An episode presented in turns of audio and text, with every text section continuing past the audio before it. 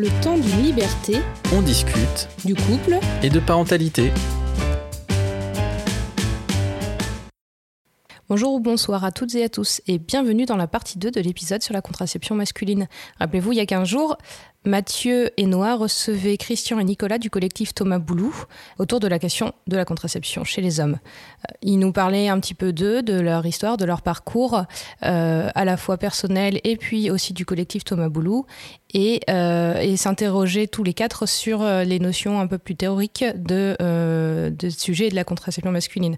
C'est-à-dire un petit peu euh, le côté lexical de ce que c'est la contraception et puis surtout l'historique de l'apparition de la contraception masculine euh, dans notre société. De mon côté, je vous propose un petit complément euh, de ce point théorique hein, pour aller un petit peu développer les enjeux sociétaux qui ont été aussi abordés avec Christian et Nicolas en allant sur le questionnement du positionnement des hommes, enfin des personnes à pénis vis-à-vis de la contraception. Il y a deux logiques de refus qui apparaissent où en fait on a les hommes qui se posent en, retrait euh, pour deux, raisons. Euh, D'abord euh, parce que les femmes doutent de leur capacité masculine à s'occuper de leur contraception parce qu'ils vont pas être directement concernés par le risque de grossesse. En tout cas, c'est un schéma euh, de construction qui est véhiculé et qui fait partie des logiques de refus de la contraception masculine. L'autre euh, logique de refus, c'est les craintes fantasmatiques euh, sur l'éjaculation et l'érection ou qui, va directement résonner sur l'identité de genre avec un risque de féminisation entre guillemets et, puis aussi des difficultés pratiques inhérentes aux modalités d'utilisation de la contraception masculine. En fait, on a une réactualisation d'une certaine logique de domination masculine ou qu'on peut retrouver par exemple euh, sur la question du refus du préservatif à la demande de la partenaire euh, pour éviter la grossesse. Bah voilà on peut se demander euh, à quel point c'est envisageable de prendre une contraception hormonale pour, pour un homme qui a besoin de ce sentiment de domination. Sans dire que c'est le cas de tous les hommes on s'entend. Alors on a quand même une volonté de soutien euh, de, la part euh, de- des hommes à la participation à la contraception du couple et des femmes, euh, avec un partage des responsabilités contraceptives. Et, et les implications peuvent prendre plusieurs formes. D'abord, une participation financière. Mais euh, la démarche, euh, par exemple, d'aller chercher la contraception pour sa compagne ou sa femme ou sa copine, peu importe, va être peut-être un peu plus difficile parce que, ou plus ponctuelle parce qu'il n'y a pas la spontanéité de, pouvoir faire ça euh, vu que ça nécessite à la fois une ordonnance et la carte vitale. Les hommes s'impliquent aussi sur, par exemple, le rappel de la prise de la contraception quand c'est la, pilule, par exemple, pour l'accompagnement des visites pour le suivi gynécologique et aussi par l'adoption des méthodes de contraception masculine. On sait qu'il y a un- une importance du rôle des femmes dans l'implication des hommes, euh, notamment sur la sensibilisation euh, de la contraception. Et euh, il y a trois rôles différents. Il y a le rôle éducateur qui est souvent amené a priori par la mère, ou en tout cas une figure maternelle. Ensuite, il y a le rôle d'initiateur ou d'initiatrice, en l'occurrence, pareil pour éducatrice. et donc les rôles d'initiatrice est, est plutôt amené par les amis, les sœurs, et qui vont être source de préconisation, de pratique euh, sur la gestion de la contraception. Et enfin, il y a le rôle de prescriptrice euh, qui euh, influence directement le choix de la contraception. On a, on a trois dimensions à travers la contraception masculine qui touchent à l'organique et à l'univers symbolique. D'abord, il y a la dimension divine où on a l'idée du respect de l'ordre naturel qui peut être un frein à la contraception masculine. Un ordre social qui, enfin une dimension sociale plutôt, où, en fait euh, on a vu que le, la remise en question de l'identité de genre peut venir déséquilibrer l'ordre social euh, bien inscrit dans le schéma de fonctionnement sociétal. Et enfin, euh, une dimension naturelle où il y a une peur de la mise en péril de l'intégrité corporelle des hommes. Euh, comme le disait, je crois, Christian dans, le premier, dans la première partie d'épisode, on a un certain manque d'information et de communication et surtout un manque de formation des médecins sur la, sur la question de la contraception masculine médicalisée qui porte 4 heures en tout sur le cursus. Et du coup, on a aussi un certain manque de confiance sur le progrès scientifique. Et, et c'est comme ça que l'objet de la contraception masculine euh, se réduit au préservatif et à la vasectomie. Et donc on a un ancrage de la contraception féminine. C'est le travail imaginaire qui va affecter la conception des formes de contraception masculine médicalisée et ses séquences. Parce qu'en fait on va chercher euh, les effets secondaires dans l'univers féminin et on le transpose à l'univers masculin. Sauf que c'est pas adapté parce qu'il y a des différences à la fois physiques et anatomiques et on ne peut pas faire une comparaison entre les deux contraceptions parce qu'on ne fonctionne pas physiquement, anatomiquement de la même manière qu'on soit homme, genre homme, enfin une personne à pénis, une personne à vulve. Et donc on a une projection des hommes que sur une solution hormonale, parce que c'est la solution la plus connue chez les femmes. Et il y a cette idée que le seul moyen, euh, c'est cette contraception euh, fantasmatique hormonale qui serait efficace chez les hommes. Et, donc on a à ça qui viennent se rattacher, ce qu'on a vu tout à l'heure, des craintes liées à la virilité et à la stérilité et à la fécondité. Donc il y a les craintes qui sont objectives des effets secondaires, elles sont empiriquement valides euh, parce que physiologiques et psychologiques, elles ont été vues et, euh, voilà, elles sont, elles sont légitimes à, se poser. Mais voilà, après, se pose la limite du transfert d'un univers à l'autre, parce qu'en fait, on n'a pas de connaissance des conséquences hormonales sur le corps masculin, ou enfin, très très peu, vu que les études n'ont pas été très poussées dans ce sens. Donc, on ne peut pas faire une analogie poussée, c'est pas possible. Et les conséquences imaginées du processus et, les conséquences du processus contraceptif, finalement, elles sont imaginées parce qu'elles sont inconnues. Il faut distinguer trois dimensions euh, autour du, sperme. Il y a la, spermatogénèse, qui est la production et la propagation du spermatozoïde. Et donc là, l'idée, c'est de venir faire obstacle à la fabrication et la production ou limiter la progression. Il y a l'altération des spermatozoïdes, donc de la nature du sperme, et la disparition des spermatozoïdes. Ça va dépendre oui, de, quelle méthode de contraception est utilisée pour, euh, par, par, euh, par l'homme. Et donc, dans, cette crainte, dans ces craintes qui, sont, euh, qui ont été étudiées dans des différentes enquêtes des hommes à la venue d'une contraception masculine, on, on, avait vraiment l'atteinte à la virilité. Et donc, trois dimensions à cette question de la virilité. La fonction du plaisir avec l'éjaculation, donc on a la question de l'action contraceptive du sperme, la masculinité avec la crainte de la féminisation, où là du coup il y a la crainte d'une infériorisation par le changement de regard à la fois sur soi et puis des autres, de soi sur soi et des autres sur soi. Et enfin, on a la, diminution et la mise en péril de la position sociale des hommes avec le rapport à la domination, comme on disait tout à l'heure, et la dépossession du pouvoir masculin de l'enfantement, ce qui engendre une peur de la stérilité. La stérilité, c'est différent de la stérilisation, où là, la stérilisation, c'est une méthode qu'on choisit. En fait, ce qu'il faut, c'est euh, à la fois changer l'objet de référence, arrêter d'aller puiser dans l'univers féminin pour comparer euh, les conséquences des différentes méthodes de contraception masculine, et puis euh, faire davantage d'informations et de sensibilisation à tout ça pour que ben, l'inconnu arrête de faire peur, parce que c'est ce qui se passe. Parce qu'au final, on a des projections genrées, un rapport de force et des positions sociales qui sont objets de conflit, parce que c'est sous le joug des normativités sociales qu'on a ancrées aujourd'hui dans notre fonctionnement et ça, ça, va aussi amener au final la, nécessité de repenser et de renégocier les identités euh, à la fois masculines et féminines. Et donc il faut associer la responsabilisation des hommes et la gestion des risques sur leur vie sexuelle. Donc venir à faire adhérer à l'idée d'une maîtrise individuelle des choix et des décisions et une volonté de partage de la vie de couple et vie de famille. C'est ce qui arrive aujourd'hui. On a une nouvelle base normative qui se dessine, qui est plutôt positive pour la contraception médicalisée et masculine euh, et, donc, il y a un espèce de relais de contraception féminine qui se met en place. Et donc, ça partage le pouvoir, entre guillemets, décisionnel et réaménage les rôles euh, sociétaux. Voilà.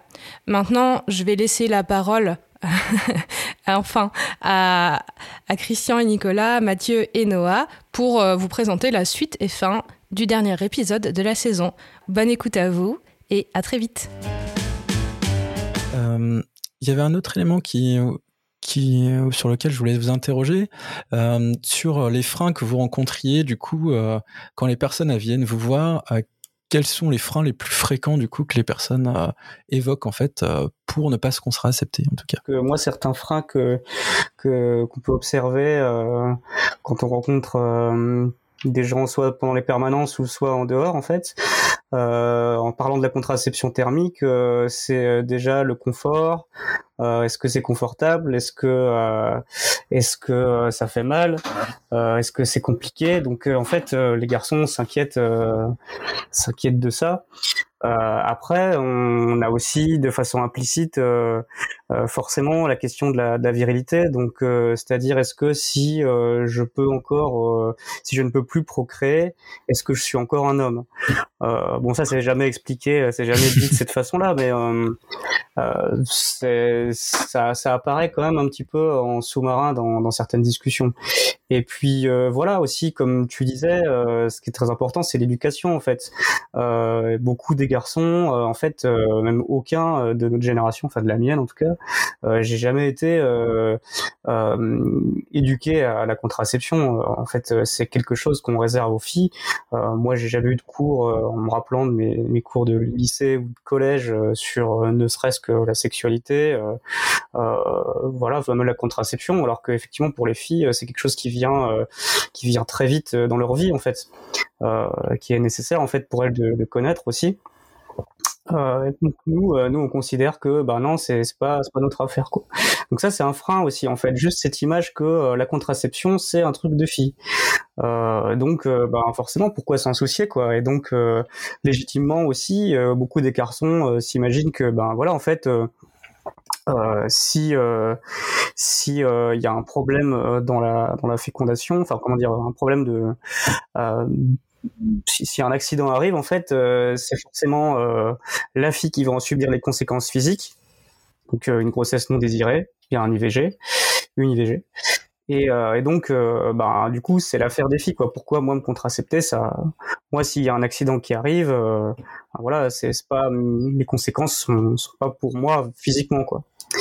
donc, on a encore tout cet imaginaire un peu autour de la contraception qui, qui persiste euh, qui, qui, constitue, je pense, euh, quelques freins. Ouais. Je sais pas si toi, Christian, euh, il y a d'autres choses que tu as envie de rajouter? Euh, Alors sur les freins directement des les garçons, il y a le, tu, tu as dit l'essentiel, je pense. Il y a d'autres freins qui sont plus plus liés au monde médical ou au labo, ce genre de choses. Mais ça, c'est peut-être un autre sujet. Euh, il y a un truc, c'est la réversibilité. La question, la question est posée sur la réversibilité, qui est ce qui est assez normal pour une pour une contraception de s'inquiéter de la, réversibilité. Euh, oui, il y a un élément sur lequel euh, un frein et qui est, qui est une des premières questions qu'on m'a posées une fois que j'ai été vasectomisé. c'est lié à l'éjaculation du coup. sur le côté, mais est-ce qu'on est-ce a moins de plaisir parce que il euh, a pas de spermatozoïdes dedans? Donc encore un peu la méconnaissance euh, du fait que euh, bah, un éjaculat c'est constitué de beaucoup de choses qui se passent autour de la prostate. Et puis un tout petits, euh, des tout petits éléments qui sont les spermatozoïdes qui viennent du coup euh, des testicules. Et euh, cette méconnaissance-là fait que, bah, oui, ça peut être un frein parce que on, a l'impression que l'éjaculation est donc du coup que c'est le summum et que c'est que c'est lié du coup que l'intégralité vient des testicules alors que pas du tout. moi là-dessus, j'ai eu j'ai dû répondre plusieurs fois des questions sur est-ce que c'est est-ce que est-ce que c'était comme avant, quoi? Euh, Je peux répondre à tout le monde, c'est comme avant. Euh, donc voilà. Est-ce que y a, vous avez d'autres éléments euh, là-dessus, sur les enjeux, sur les freins, ou sur des questions qui pourraient venir de manière régulière, que vous pourrez rencontrer sur, sur vos stands ou vos permanences? Moi, je pensais à, quelque chose, mais qui est peut-être pas, qui était peut-être, qui est peut-être pas ta question. Euh, euh, le travail qu'on fait aussi lié à, la prise de distance par rapport à la médicalisation de la de la contraception, parce que le, en France, c'est les médecins qui ont en main la contraception, c'est personne d'autre, c'est pas les individus en tout cas. Et donc dans notre action, et la thermique en particulier permet euh, permet cette euh, prise en main personnelle de de la de la contraception. Mais peut-être c'est pas ce que tu cherchais à me faire dire. Alors, c'était pas tout à fait la question. Je pense. Mais ça tombe très très bien parce que on va passer du coup sur les méthodes de contraception. Alors, tu as évoqué du coup la méthode thermique. Est-ce que tu peux nous expliquer un peu euh, d'une le principe et puis après les dispositifs qui existent euh, derrière euh, pour cette méthode thermique. Alors la méthode thermique, euh, c'est alors elle s'appuie sur le fait que que les testicules arrêtent de produire des spermatozoïdes quand elles sont à une température euh, euh, au-dessus de 36. grosso modo à 37 degrés, elles s'arrêtent de, de, de, produire des, des spermatozoïdes. C'est bien connu hein, parce que il y a y a des professions qui ont des soucis de, de, reproduction, les boulangers, enfin tous ceux qui travaillent à, à la chaleur. Et c'est connu cet effet de la de la la chaleur est connu depuis très très longtemps. Hein. Là, vous avez commencé votre historique en 1700, mais l'Antiquité connaissait euh, les effets de la chaleur sur la sur euh, la fertilité et l'utilisait pour euh, des formes de contraception. Donc la thermique. Alors, elle s'appuie là-dessus et elle s'appuie aussi sur le fait que, que, en fait, les testicules sont pas toujours dans les dans les dans le scrotum, c'est-à-dire dans les poches, dans les bourses. Quand il fait froid, par exemple, ou quand il y a des émotions fortes, euh, ou quand il y a eu un rapport sexuel, pour un certain nombre de garçons, on n'est pas tous, euh, on fonctionne pas tout à fait tous de la même façon, mais euh, les, les, les bourses, euh, le scrotum se contracte et remonte les testicules dans les cavités inguinales. Les cavités inguinales, c'est euh, les poches où étaient les testicules quand on était bébé, enfant, euh, et que et qui d'ailleurs elles doivent descendre. Si elles descendent pas, euh, euh il faut souvent intervenir pour qu'elles puissent descendre. Voilà. Donc euh, la chaleur arrête la production de spermatozoïdes. Les, le, le, fonctionnement spontané de remontée euh, testiculaire dans les cavités inguinales euh, fonctionne. Donc en fait, l'idée qu'on, alors c'est pas c'est qui a inventé ça, c'est bien le, les groupes autonomes de, euh, les groupes de garçons Ardecom quoi, qui ont qui ont trouvé ça. Et Ardecom était un membre de Ardecom, de pardon, c'est était un membre d'Ardecom. Donc euh, ils ont, euh, alors le principe c'est, on prend un anneau alors, un anneau euh, divers, hein, ça peut être n'importe quel anneau, attaché à un, système ou pas. Euh, on le passe autour de la verge et du et, et on tire le scrotum. Alors c'est c'est un peu difficile à définir, c'est beaucoup mieux en, en, en image. D'ailleurs sur contraceptionmasculine.fr, le site d'Artecom et, et, du réseau, il y a des vidéos qui le montrent. Euh, donc on passe l'anneau, euh, la verge dans l'anneau et on tire sur le scrotum pour faire passer le scrotum du côté de la verge et les testicules n'ont pas la place pour passer, donc elles remontent dans les cavités inguinales. Et donc euh, voilà. Euh, quand on a fait ça, il faut les maintenir 15 heures par jour. Alors pas tout pas tout le temps. Je veux dire, euh, il faut pas les mettre 24 heures sur 24 pour pour avoir une, une bonne réversibilité. Donc c'est 15 heures par jour, tous les jours, sans arrêt. Et comme euh, fabriquer un spermatozoïde prend trois mois, euh, il faut trois mois pour être euh, contracepté. C'est pareil pour la contraception hormonale, hein, c'est la même chose. Et donc au bout de trois mois, on doit être contracepté, si ça marche bien. Alors il y a un truc, un, un, avantage que les garçons ont sur les, enfin sur, que la contraception des garçons a sur la contraception, sur la par rapport à la contraception des filles, c'est qu'on peut vérifier cette, cet effet-là. C'est-à-dire qu'on fait des spermogrammes, ça fait partie du protocole. Donc, en principe, à trois mois, euh, on fait un spermogramme euh, et on vérifie que le, la concentration de spermatozoïdes par millilitre, c'est ça qui que l'OMS a déterminé euh, lors de ses études sur euh, sur la contraception hormonale. Euh, à partir en dessous de 1 million par millilitre, euh, on a une efficacité. On, on, dit souvent qu'elle est à peu près égale à, à celle de la pilule.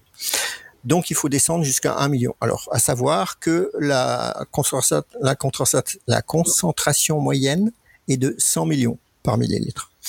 Et que voilà, donc euh, on en fait un au bout de trois mois et au bout de, on en fait un deuxième souvent au quatrième mois pour vérifier que ça marche. Et après, c'est, on en fait un tous les trois mois, un, un spermogramme tous les trois mois Ensuite, la deuxième, troisième année, on peut on peut écarter les spermogrammes. Voilà. Et le spermogramme, euh, un généraliste vous fait une ordonnance et on va au labo du coin. Enfin, c'est pas tout à fait le labo du coin, c'est quand même des labos qui s'occupent de, reproduction humaine.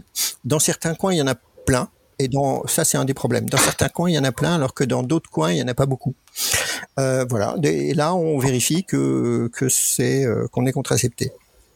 Et donc, le, pour un retour à la fertilité, euh, on, a, on, on, arrête de porter le, le, le, système. Alors, on peut être fertile tout de suite. C'est-à-dire si vous loupez un jour, euh, il y a une possibilité qu'il y ait des spermatozoïdes qui passent euh, en quantité, donc euh, on dit euh, que on n'est plus contracepté. Hum, mais grosso modo, il faut trois mois pour que la spermatogénèse soit repartie complètement et qu'on soit à nouveau fertile de la même façon que qu'on était avant de commencer. Euh, voilà, j'ai l'impression que j'oublie quelque chose, mais euh, Nicolas, il y, a, il y a une oui. Une durée dans le temps maximum du coup pour cette méthode thermique euh, Alors, il y a en termes de. Alors, mieux c'est. Euh, mieux c'est, euh, enfin dans, ses écrits, dans ce qu'il dit, dit 4 ans. Mais en fait, c'est un individu. Quand il affirme 4 ans, c'est un individu qui a qui a eu qui a pu avoir un enfant au bout de 4 ans. Euh, et lui, c'est un scientifique, et donc il ne peut pas dire autre chose. Pour l'instant, euh, tous ceux qui ont voulu avoir des enfants ont eu des enfants après la contraception une contraception thermique. Euh, c'est pour ça que 4 ans. Mais le 4 ans, il n'est pas très solide. En fait, on, on peut dire qu'on ne sait pas. Alors là, les, les, derniers, les derniers bruits qui courent dans le réseau, c'est qu'il aurait avancé un peu et que ce serait plutôt 7 ans. Mais euh, euh, alors scientifiquement, on peut dire qu'il n'y a pas encore vraiment de validation de durée dans le temps. C'est un des problèmes de la contraception euh, thermique, c'est que euh, on ne sait pas bien. il, y a, très peu d'effets secondaires. Les, effets secondaires, c'est il peut y avoir quelques risques d'irritation au début, puis après il n'y a pas d'effet secondaire. Hein, il y en a, y en a aucun. ici, il y a une petite réduction de, de la taille des des, des, testicules et de la production de testostérone, mais très très peu. Enfin, ça n'a pas d'effet peut-être petite précision c'est que à l'heure actuelle, il n'y a pas de dispositifs thermiques euh, qui sont vendus euh, en France, si je dis pas de bêtises. Oui, il y a finalement plein de dispositifs. Euh, sauf que il y en avait un qui était vendu, qui était vendu sur internet, qui était l'AndroSwitch. En fait, il y en a deux, mais euh, le deuxième est une méthode légèrement différente avec une résistance qui chauffe les testicules. Le seul sur la contraception thermique par montée testiculaire qui était vendu euh, par internet. Hein. Euh, c'était c'était l'AndroSwitch, l'anneau silicone blanc. et mais le problème avec euh, les, la contraception, c'est que ça, c'est sous le coup de, des réglementations européennes qui nécessitent des, pour avoir une mise sur le marché, des, des accréditations européennes qui coûtent, je crois que il y a un devis qui a été fait. Hein. La NSM a, interdit, a suspendu la, la vente. Euh, une équipe s'est mise à la, pour euh, à travailler sur la sur la validation. Euh, et pour le, je crois que les devis, c'est 800 000, 800 000 euros. 800 000 euros. Voilà. Euh, mais alors, euh, par contre, euh, il y a moyen de se le faire. Euh, la, la, alors, c'est les limites. On espère bien que que qu'il y aura encore de la de la de la vente, que ça va reprendre un jour d'ici deux ans, a priori deux trois ans, selon selon l'équipe qui travaille dessus là. Euh, mais on peut se le faire assez facilement. Euh, nous, ce qu'on développe, ce qu'on a développé, c'est surtout euh, le slip. Enfin, en fait, le slip mode mieux c'est. Euh, enfin, il a, il a, il a, il a un brevet, hein, le slip mieux c'est. Donc, on peut normalement pas en faire ce qu'on veut, mais bon, on en fait ce qu'on veut en fait.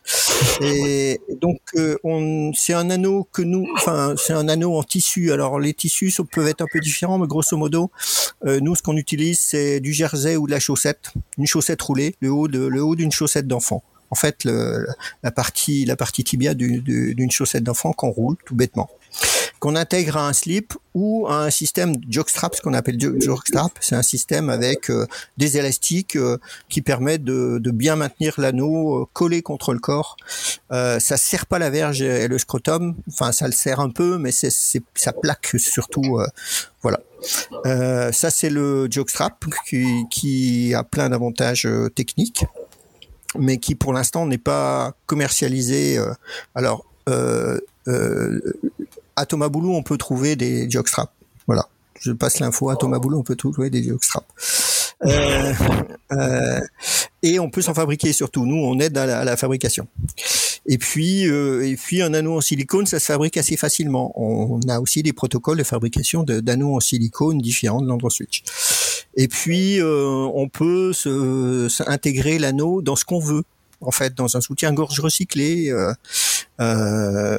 Même un Suisse nous a envoyé un anneau qu'il fabrique lui-même pour lui-même. C'est un, c'est un, un, anneau en satin, donc non extensible, qu'il a fait à sa taille.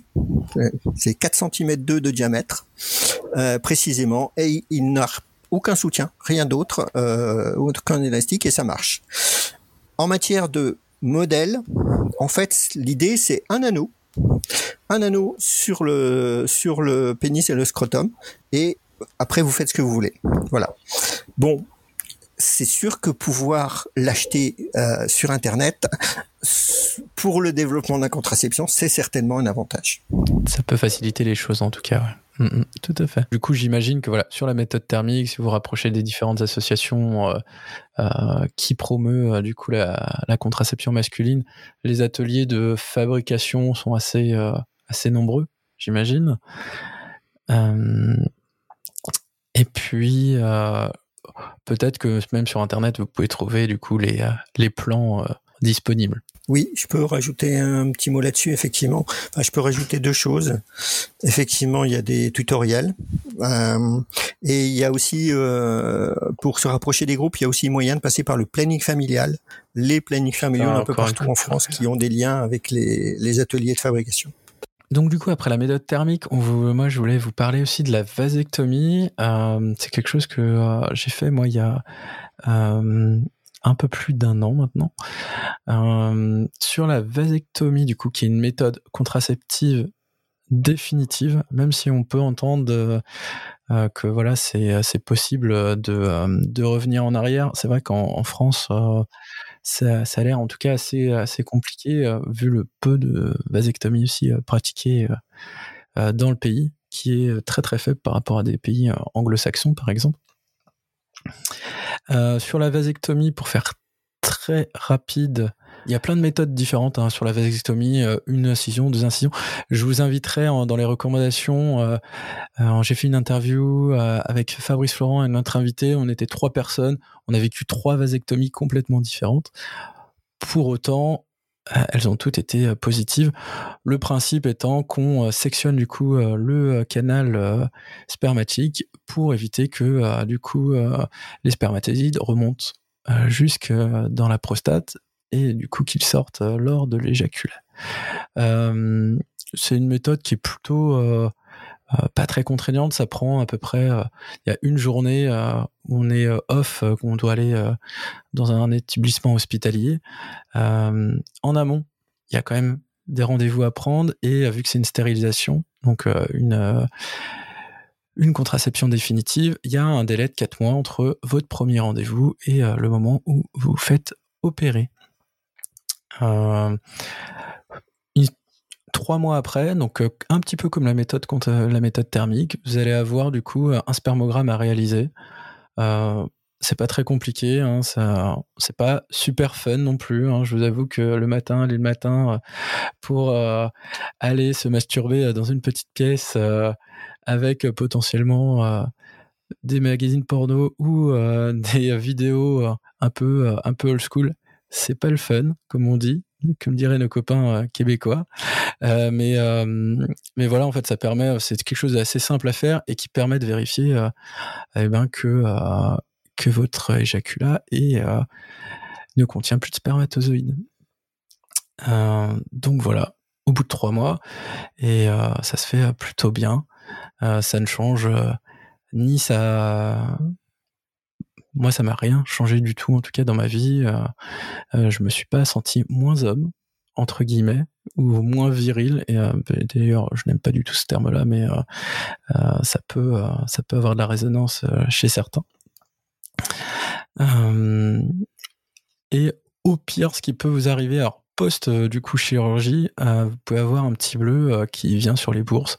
Ça dure une semaine. et puis vous avez des petits points en général qui tombent, qui tombent tout seuls. Il n'y a pas besoin de repasser voir quelqu'un quoi. Et un petit contrôle avec le chirurgien après après le spermogramme et puis c'est terminé. Il n'y a plus il a plus à s'en soucier quoi. Donc c'est une méthode certes définitive, mais assez efficace pas très contraignante.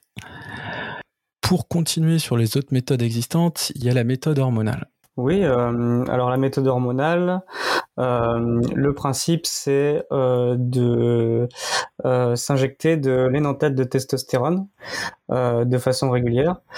en fait, le corps il va réagir euh, en arrêtant euh, de produire des spermatozoïdes.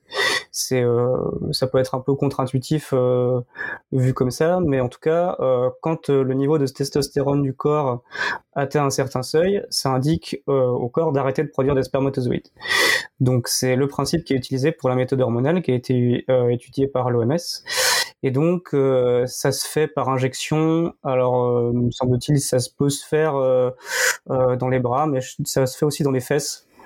Voilà, ça peut se faire tout seul aussi, une fois qu'on a pris le coup. c'est une méthode qui fonctionne. au bout de trois mois, comme pour la méthode thermique, ça diminue la concentration de spermatozoïdes jusqu'à en dessous de 1 million de spermatozoïdes par millilitre de sperme. Euh, néanmoins, on observe aussi des, euh, effets secondaires qui sont euh, de l'ordre de ceux qu'on peut observer pour les filles qui prennent une contraception hormonale, c'est-à-dire des, changements d'humeur, des, problèmes de, en tout genre de ce type-là, mais aussi il y a eu des témoignages sur des garçons qui ont eu plus de muscles voilà, ou plus envie de faire l'amour aussi. Donc ça peut aussi poser des problèmes euh, euh, si on est en couple. Euh, c'est c'est accessible donc par ordonnance aussi. Donc c'est un médecin qui doit prescrire ça. il peut y avoir tout de même des des soucis en approvisionnement. Ça a été un des témoignages d'une personne qui nous a parlé de sa contraception hormonale, qui nous a dit ben voilà en fait euh, ça peut être un peu compliqué dans le cas où euh, tu vas voyager à l'étranger. Donc soit il faut posséder suffisamment de, de, produits sur toi, mais bon bah voilà si tu voyages longtemps c'est compliqué. Ensuite il faut pouvoir s'en procurer sur place. C'est pas toujours possible. Et même en France en fait ça peut arriver que des euh, des, des, pharmacies soient en rupture de stock. Bon, ça c'est sur euh, un peu les, aléas de, la méthode, mais, euh, mais c'est une méthode qui fonctionne, qui peut être une alternative si par exemple la contraception thermique, voilà, c'est pas si, le garçon souhaite s'orienter vers une autre contraception que la contraception thermique pour plusieurs raisons, ben, la contraception hormonale existe et en tout cas elle est prescrite en France. Du coup, je voulais enchaîner sur le Rizug qui est une méthode alors pratiquée en Inde, qui à l'heure actuelle n'est pas pratiquée en Europe ni en France, si je dis pas de bêtises, et qui consiste en fait à injecter euh, un espèce de gel dans le canal spermatique. C'est une méthode du coup qui est réversible. Euh, euh, du coup, cette, voilà, ce, ce, petit gel serait potentiellement pourrait du coup être résorbé avec une autre injection. Pour autant, voilà, en France, c'est pas c'est pas ah encore euh, on peut pas se le faire prescrire mais euh, peut-être que ça que ça interviendra. Christian tu voulais euh, compléter du coup mes propos? Oui c'est que en, Inde en fait il n'est pas prescrit à des populations en fait. Il n'est toujours pas validé pour la pour la pour, pour les prescriptions humaines. Enfin à ma connaissance ou alors c'est tout frais tout frais euh, le, les chercheurs qui, ont travaillé là-dessus, pour l'instant, se sont fait proposer par l'État de les utiliser pour des chiens. Voilà, pour les chiens errants. Et donc euh, cette méthode, elle, a plein d'intérêts, comme beaucoup d'autres méthodes, beaucoup d'équipes de chercheurs par le monde qui travaillent sur de l'hormonal un peu différent euh, que les, les mais les labos ne euh, tournent la tête. C'est-à-dire qu'ils euh, ces méthodes-là doivent passer par une, par, une recherche et un développement des labos. Et les labos ne s'y mettent pas.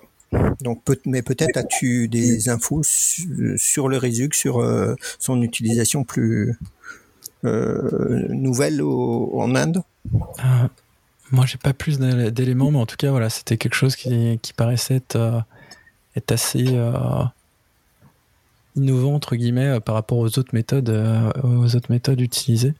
Euh, en fait, ce que ce qu'on qu'on constate, enfin ce que les les les, gens d'Ardecom nous ont fait remarquer, et ce qu'on a constaté nous aussi, c'est que très régulièrement, il y a des méthodes qui sont qui qui sont médiatisées des équipes de chercheurs qui trouvent, euh, bah là, la dernière, euh, celle que vous avez citée là, le, sur l'immuno, l'immuno, l'immuno, l'immuno, je sais pas quoi là. L'immunocontraception voilà, l'immunocontraception. Mm, mm. c'est une de plus. alors tous les trois ans, depuis les années 70, tous les trois ans, il y a une info qui sort. Dans trois ans, il y aura une, il y aura une méthode hormonale, il y aura une méthode qui pour pour se pour se contracepter. Et en fait, ces méthodes, elles sont les chercheurs les ont validées, elles sont, en place. Hein. Il suffit que les, labos les, les, développent. Mais les labos ne les développent pas. Voilà. Donc, euh, par contre, euh, c'est pour ça qu'on ne connaît pas bien ces méthodes-là. À part, on les suit pour voir si vraiment un jour elles arrivent sur le marché.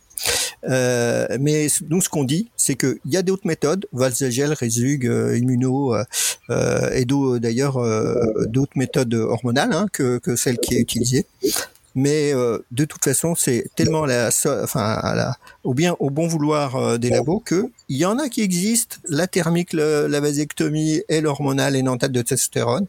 Donc nous, euh, on ne parle que de celle-là parce que les autres, ça fait partie de ces méthodes qui, qui en fait ont un effet de qui, ça, ça arrête des garçons qui pourraient s'y mettre et parce qu'ils se disent ah ben dans trois ans je prendrai la pilule juste une pilule. Parce qu'une piqûre ça, ça fait mal. Ah ben je veux faire un slip je sais pas faire. Alors euh, ben dans trois ans il y aura une méthode qui sera facile. Oui ben ça fait 30 ans que c'est comme ça quoi. Que les, les méthodes nouvelles euh, elles sont toujours pas arrivées. Voilà. C'est vrai que c'est euh, c'est assez on va revenir un peu du coup sur les enjeux sociétaux, mais c'est un peu, c'est un peu étonnant en fait que euh,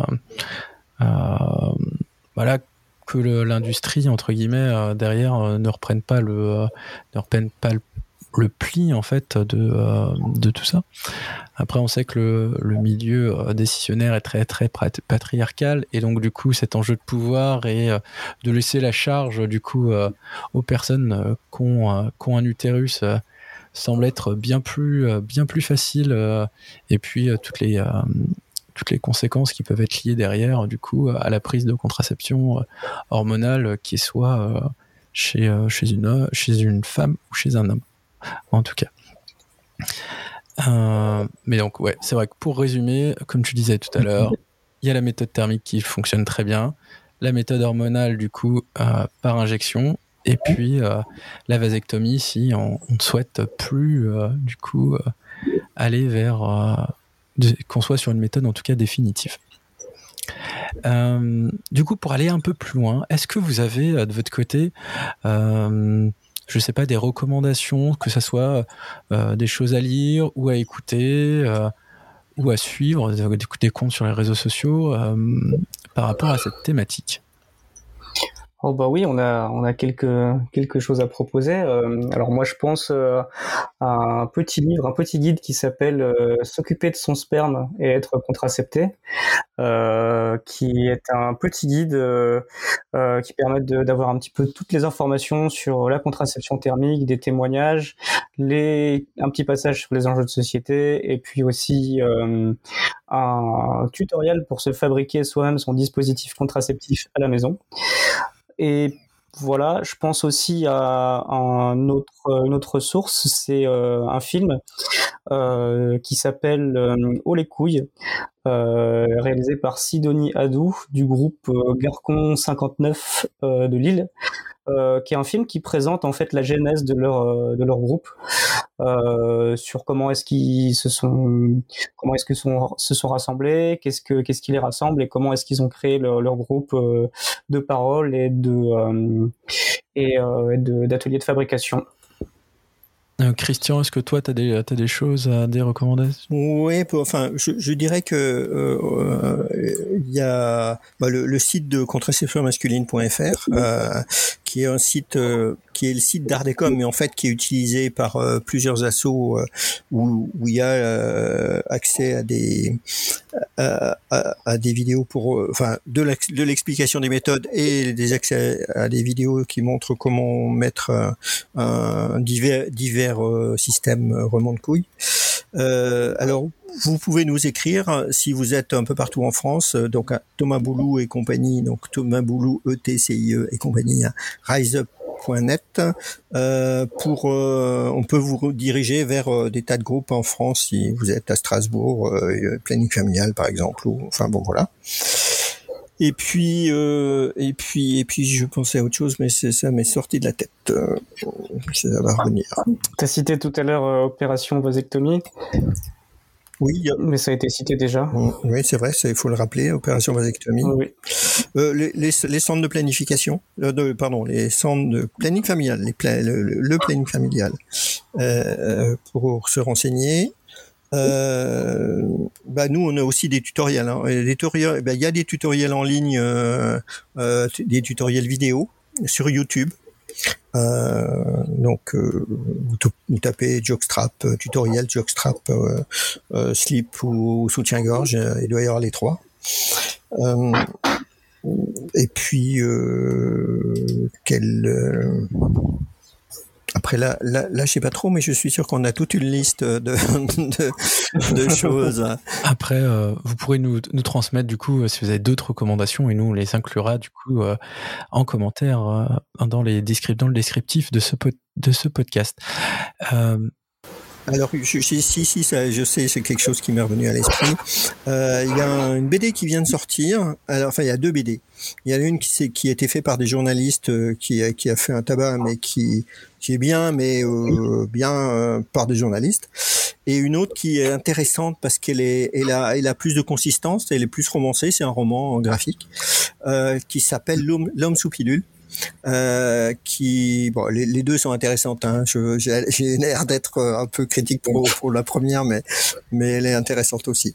Et donc l'homme pilule qui je sais plus où quelle euh, où elle est éditée, mais vous tapez ça euh, sur internet. L'homme c'est Marabout et c'est de Anne-Sophie Delcourt et de Lucie McCartney.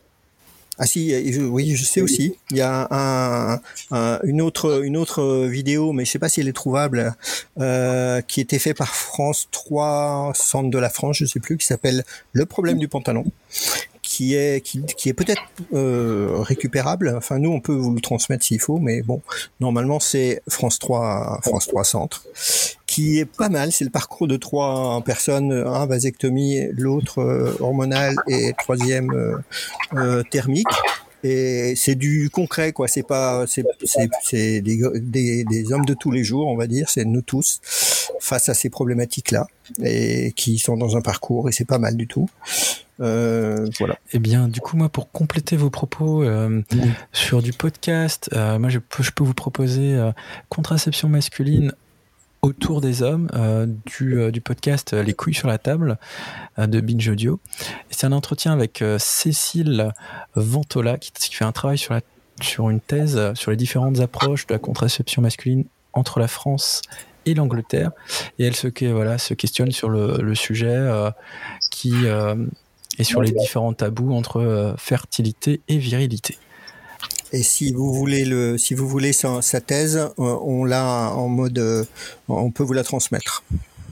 Très bien, merci beaucoup. Et on a aussi du coup euh, Histoire de mec, euh, vasectomie où vous allez pouvoir me retrouver dedans, mais vous pouvez le retrouver aussi sur sur YouTube parce que c'était initialement sur sur Twitch où on est il y a trois trois mecs trois mecs vasectomisés qui parlent de de leur expérience de leur ressenti avant de leurs convictions. Pourquoi pourquoi ils ont fait ils ont fait ça?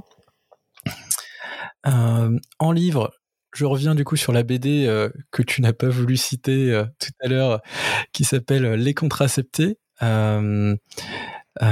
qui ouais, qui reprend une enquête en fait de deux journalistes, euh, Stéphane Jourdain et Guillaume Dodin, euh, sur euh, sur les différentes méthodes qui existent avec une partie historique. Je pense, que c'est une, bonne accroche et un bon livre à, offrir pour un, premier pas dans cette envie entre guillemets de vouloir euh, se faire euh, bah, prendre en charge sa contraception euh, dite masculine.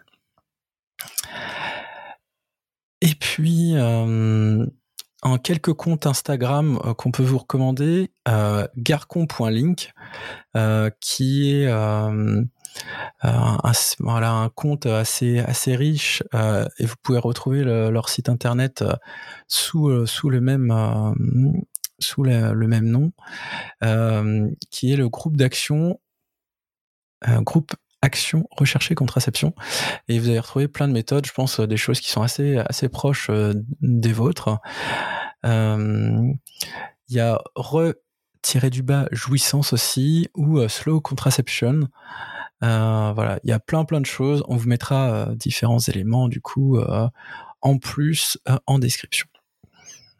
Donc merci à toutes et à tous de nous avoir écoutés jusqu'au bout. Merci d'avoir accepté notre invitation à participer pour la richesse de nos échanges, donc à, Christian et Nicolas. Bonsoir à vous. Avec plaisir. Et c'était le dernier épisode de cette saison. On vous remercie toutes et toutes de nous suivre. Alors, pour la prochaine saison, si vous avez des envies de thèmes, envoyez-nous euh, des messages sur la boîte privée Instagram ou Facebook, at le temps d'une liberté, TH à la fin, bien sûr ou par mail. Euh, vous retrouvez toutes les informations du coup en description de ce podcast. On sera très très heureux de vous lire et on vous donne euh, du coup rendez-vous au mois de septembre. Allez, bon été